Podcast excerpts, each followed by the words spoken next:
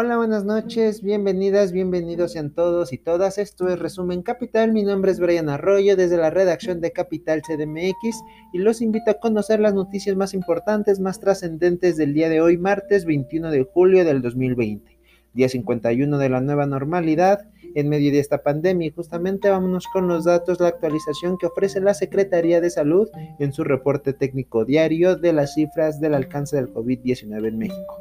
Escuchemos. 20, que en México hay 356.255 casos confirmados acumulados de COVID-19, 29.654 casos activos y 82.866 casos sospechosos. 40.400 personas han fallecido y 63.7% de los casos se han recuperado. Ahí está la cifra, la actualización diaria, los números que parecen escandalosos por ser estar en el top 5, en el top 4, en el top 3, yo qué sé, pero que si somos sensatos, somos sinceros, la calidad estructural de salud en México eh, es un tema que trató hoy, el subsecretario de Salud Hugo López Gatel sobre, por ejemplo, enfermedades crónicas, enfermedades relacionadas al tabaco. Eh, lo ha mencionado varias veces, eh, consumo de, de grasas, consumo de productos altos en fructosa, en jarabe de maíz, por ejemplo, en azúcares.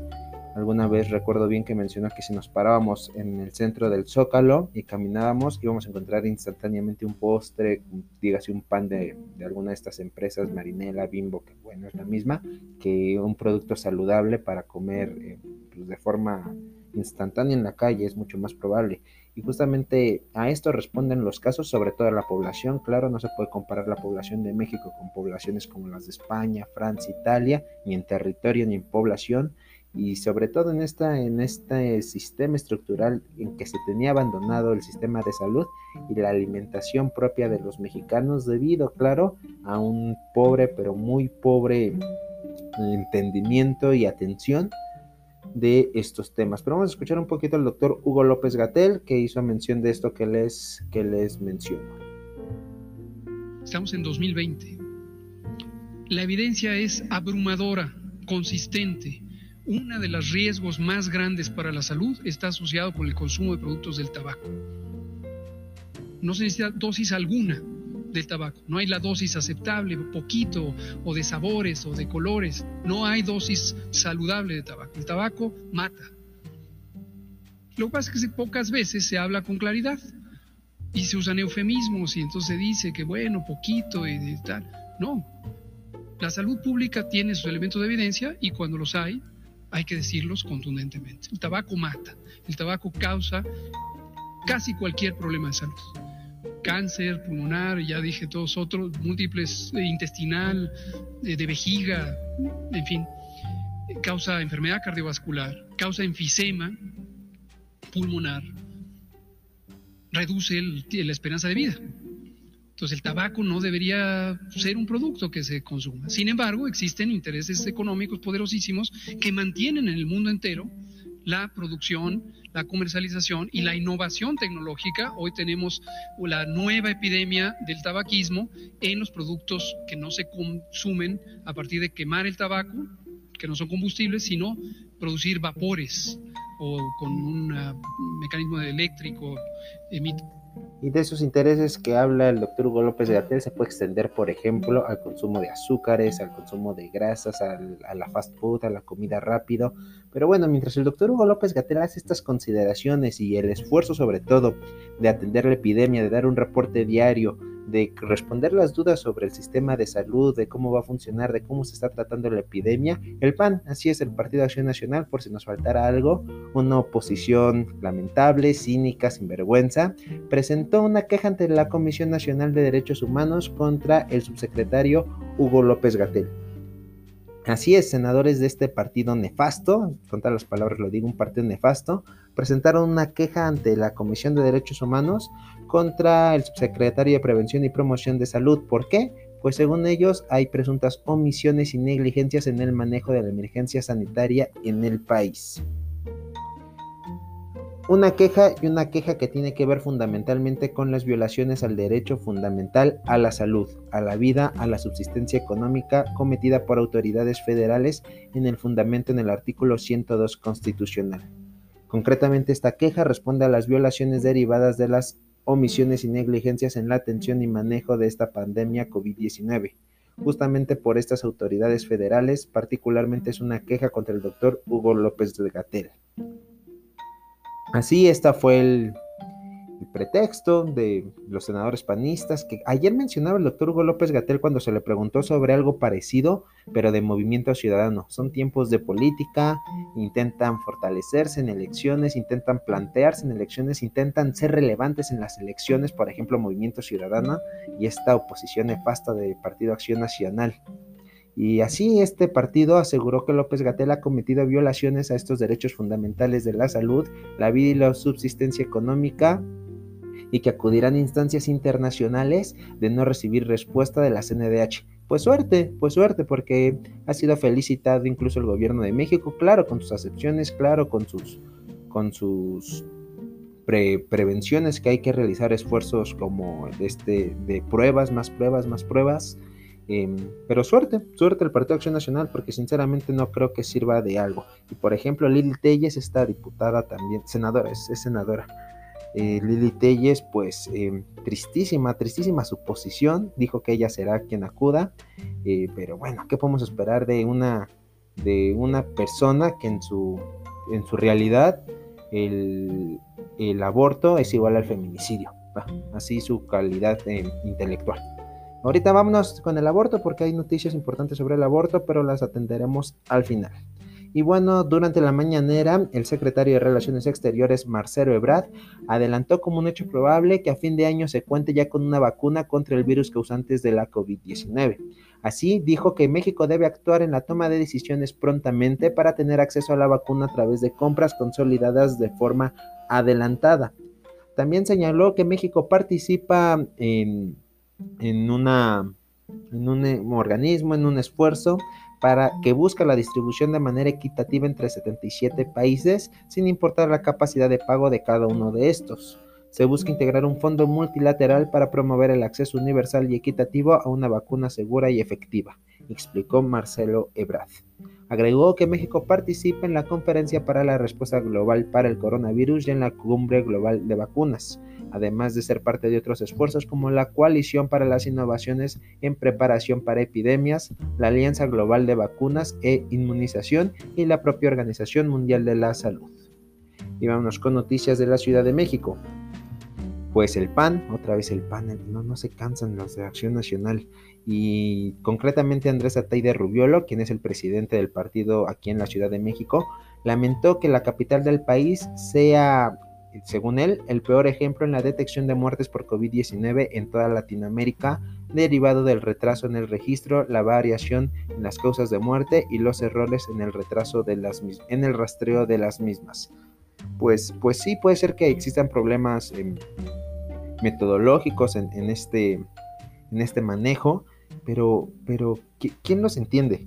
Por ejemplo, uno de sus, de sus argumentos es el retraso en el registro. El doctor Hugo López Gatel ha señalado en, muchas ocasiones que este retraso se debe a las pruebas masivas que no son completamente necesarias, que esas mismas pruebas masivas se retrasan y retrasan y retrasan números reales, por eso en el reporte técnico tiene que haber que números estimados, no reales, no confirmados, sino estimados, justamente para que la oposición esta nefasta eh, cierre la boca por fin y no, no salga con esto, porque ellos son los mismos que piden más, más y más pruebas solo para atacar, un golpeteo político, pero cuando sale la realidad de hacer más y más pruebas como en la Ciudad de México, bueno, que no, que siempre está mal, con nada se les tiene feliz, con nada se les tiene feliz a estos del PAN, pero bueno, se les entiende, pues, derrotados moralmente ante Morena, pues, ¿qué más van a hacer sino buscar eh, leña de donde sea?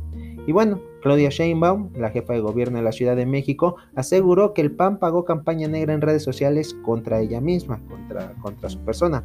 Así acusó al PAN de pautar una campaña negra desde redes sociales en su contra. Que sí, que sí lo creo posible, ¿eh? no, no solo, no sé, no tengo la certeza de que sea verídico, pero es, es este es creíble, es verosímil, entonces pues hay que tener cuidado porque así suele actuar este, este grupúsculo de políticos. Así, la jefa de gobierno Claudia Sheinbaum acusó a Acción Nacional de pautar esta campaña negra en redes sociales. Señaló textualmente que ha pagado campañas contra mí en las redes sociales es el Partido Acción Nacional, y esto lo afirmó la mandataria en su conferencia de prensa virtual. Esta declaración se da luego de acusaciones de los panistas contra Morena por la intención de impulsar en el Congreso, por ejemplo, la ley de inquilinos, que en esta visión de, de los panistas tiene fines electorales. Hace cerca de un mes, más o menos, dijo la jefa de gobierno, hubo una serie de pautas pagadas en las redes sociales. No crean que tampoco nos preocupan demasiado. Pues hace bien porque al final de cuentas el bendito Internet, como diría Andrés Manuel López Obrador, eh, las personas ya no se dejan guiar tan fácil. Basta seguir una conferencia vespertina del doctor Hugo López Gatel para ver personas, para ver personas claro a favor y en contra y para que las personas no respondan a estos mensajes de de acusación, de señalamientos, incluso los acusan de ser bots o apagados. Entonces, pues, pues una buena noticia es que se abre en el bendito Internet, se abre esta posibilidad de distinguir comentarios reales, no dudo que exista oposición real, que existan comentarios firmes contra el manejo de la epidemia, que exista un manejo político coherente, un manejo político eficaz, un manejo político congruente y sobre todo em, con escrúpulos, pero hay otro que no. Y bueno, el PAN se deslindó de la campaña en redes que exige la renuncia de Sheinbaum. Esto después, claro, de la acusación de la propia Claudia Sheinbaum, eh, en la que señaló al Partido Acción Nacional de pagar estas campañas en su contra. Sin embargo, Andrés Atay de Rubiolo comentó que esa información es falsa. Y continuamos con más de, eh, de la Ciudad de México. Y es que desde ayer trasciende que Morena buscaría prohibir hospedaje a través de plataformas digitales en condominios de la Ciudad de México. En plataformas, por ejemplo, como Airbnb, que es la más famosa.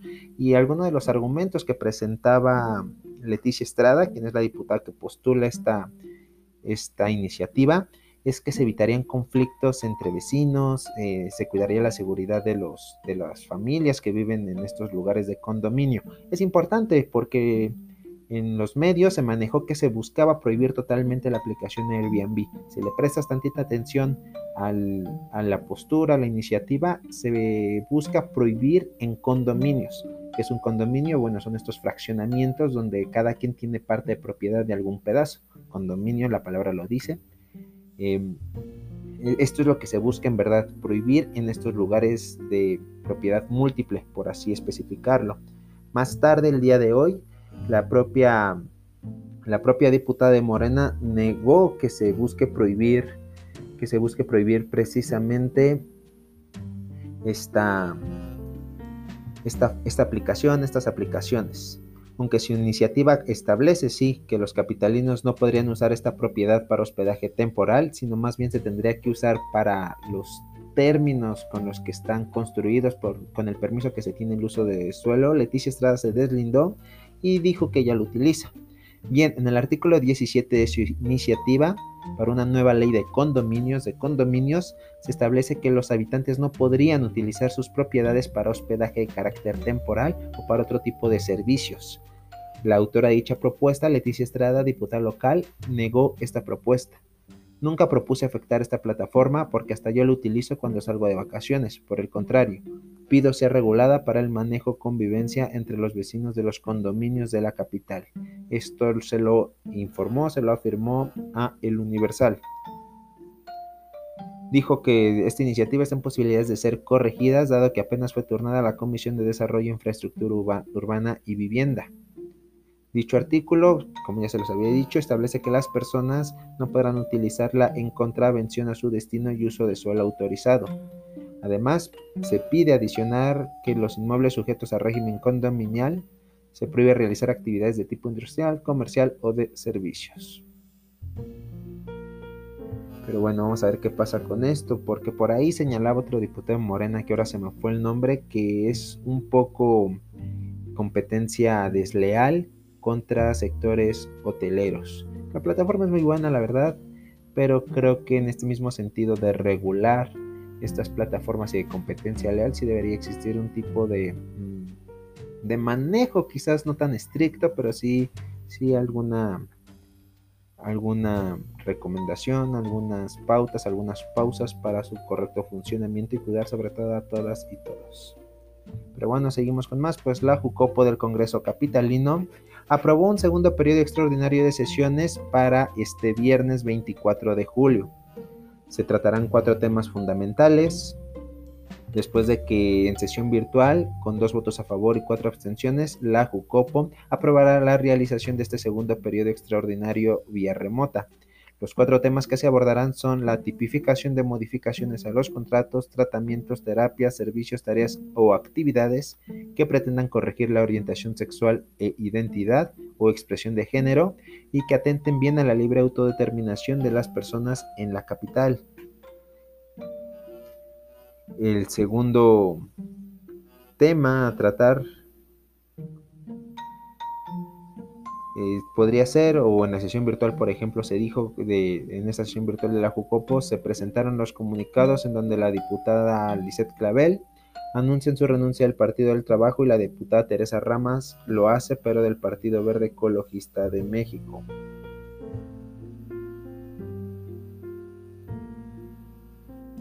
También está el dictamen que castiga la violencia política de género, un tema que de hecho han exigido las diputadas que se lleve ante el Pleno que de hecho había sido suspendido de forma temporal, em, o, más bien se aprobó de manera tardía ya que no será aprobada para el próximo proceso electoral. También está el dictamen por el que se suspende la ejecución de manera temporal de 1.400 millones de pesos en el presupuesto participativo y está en las reformas de las leyes orgánicas de la Fiscalía General de Justicia y el Poder Judicial de la Ciudad de México. Seguimos con más de política, pero esta vez federal, pues el grupo parlamentario de Morena en la Cámara de Diputadas, esta fracción morenista, realizó durante esta tarde de martes entrevistas a un grupo de aspirantes a consejeros para definir a los cuatro que respaldarán y así ocupen un lugar como consejero del Instituto Nacional Electoral.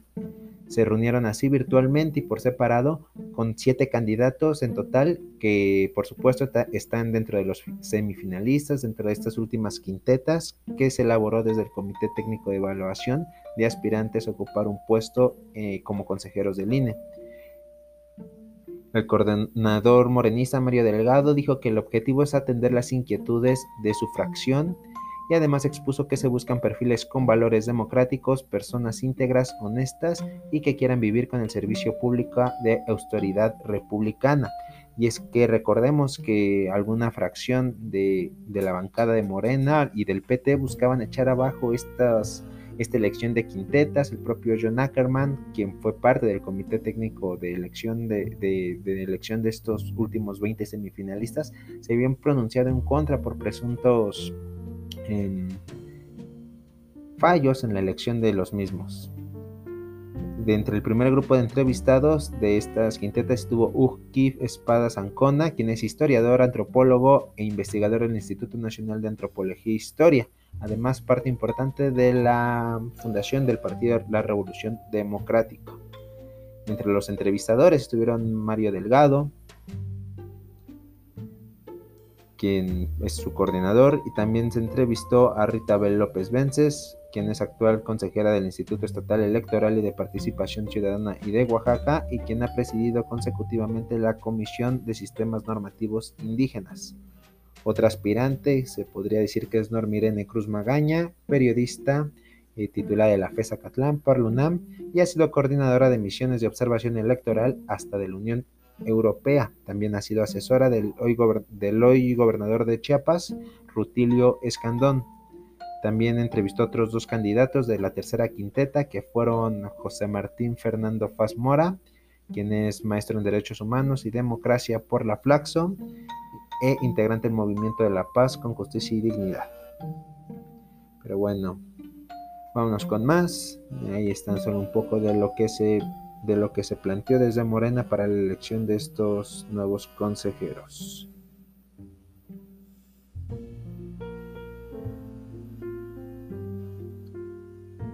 Y tenemos el caso de los Sandoval Ballesteros, sigue dando de qué um, hablar, y es que esta vez Amílcar Sandoval Ballesteros, quien es hermano de la titular de la función pública de Irma Erendira Sandoval Ballesteros, se descubrió que tiene una casa que no estaba en su declaración patrimonial. Em, después la puso, la puso en su ampliación de patrimonio, pero quitó otra. Entonces eso despertó dudas. Incluso una de estas propiedades, pues con muchos em, problemas, ya que no aparece ni el monto por el que fue comprado, ni cómo fue adquirida, ni quién se la vendió, quién fue el vendedor. El propio Amílcar Sandoval, mostrando un diario de reforma, hizo una conferencia de prensa para deslindarse de cualquier culpabilidad, dijo que es parte de la herencia que le dejaron sus padres. Sin embargo, esta adición de esta nueva propiedad se dio unos días después de del escándalo de John Ackerman e Irma Sandoval por sus propiedades de 60 millones de pesos en nueve años. Eh, pues, pues mucho que checar ahí. Eh, parece ser que habrá un, por ejemplo, una queja contra Amílcar Sandoval por promover su nombre con, con servicios, con programas federales y se presentará una queja ante, ante la función pública, pero no sé si existe ahí conflicto de intereses, no sé si sea adecuado usar ese término, ya que la titular de esa dependencia es, claro, su hermana. Vámonos a economía, no propiamente economía, pero vámonos con el secretario de Hacienda y Crédito Público. Pues Arturo Herrera informó que la industria de la construcción ha tenido una recuperación de, de 124 mil empleos, mientras que en la de la transformación son 32 mil 32 puestos de trabajo.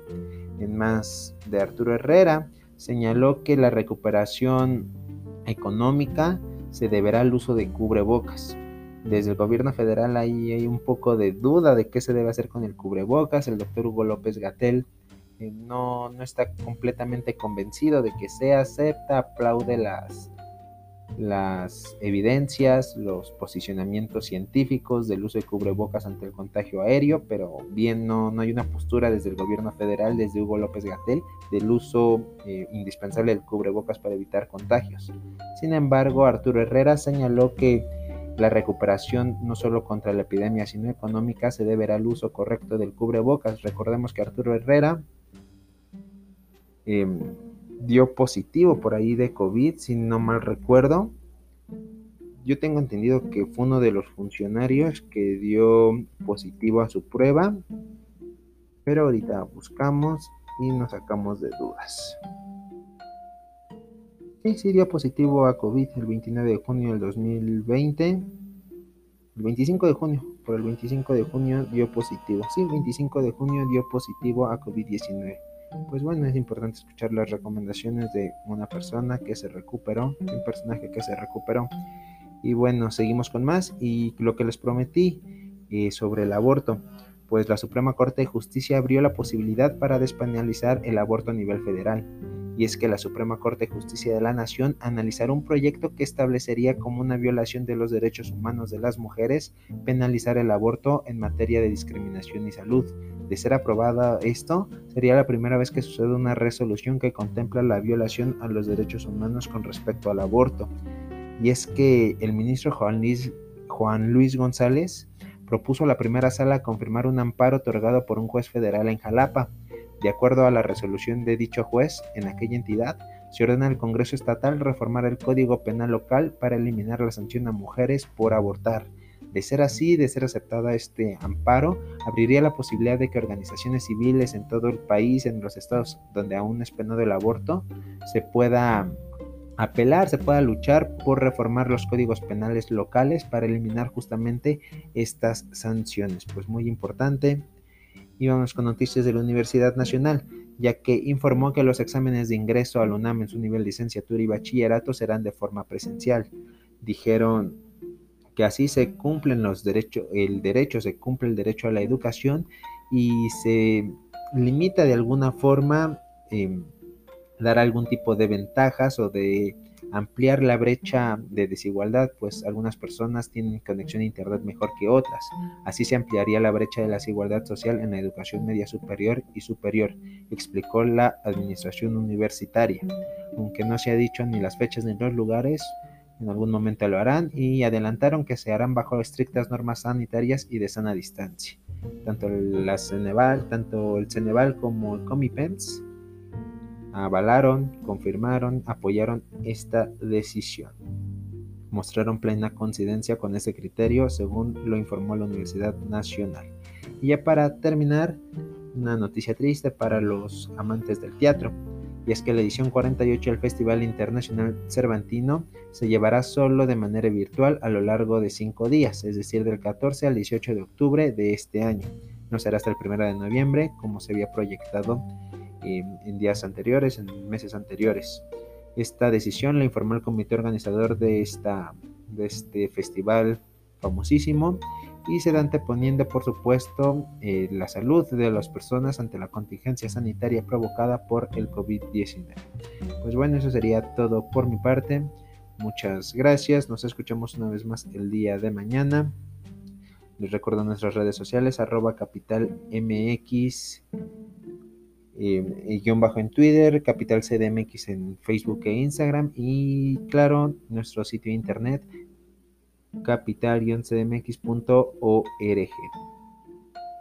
Ah, ah, una noticia que se me pasó decir antes de irnos, un juez federal consideró que estas autoridades de salud, como el propio Hugo López Gatel, no habrían incurrido en omisiones ni ningún tipo de contradicciones durante las conferencias vespertinas en las que Hugo López Gatel da el reporte técnico sobre la epidemia. Nada más esto se me había pasado, señaló el juez séptimo de distrito en materia administrativa de la Ciudad de México que las omisiones y contradicciones en que han incurrido en las conferencias diarias sobre el coronavirus en México respecto a los datos estadísticos de las personas infectadas y fallecidas por esa enfermedad y en las medidas implementadas para mitigar y controlar los riesgos de salud. Esto fue lo que se reclamaba al secretario de Salud Jorge Alcócer y a López Gatel. Sin embargo, el juez séptimo de distrito consideró que no es así.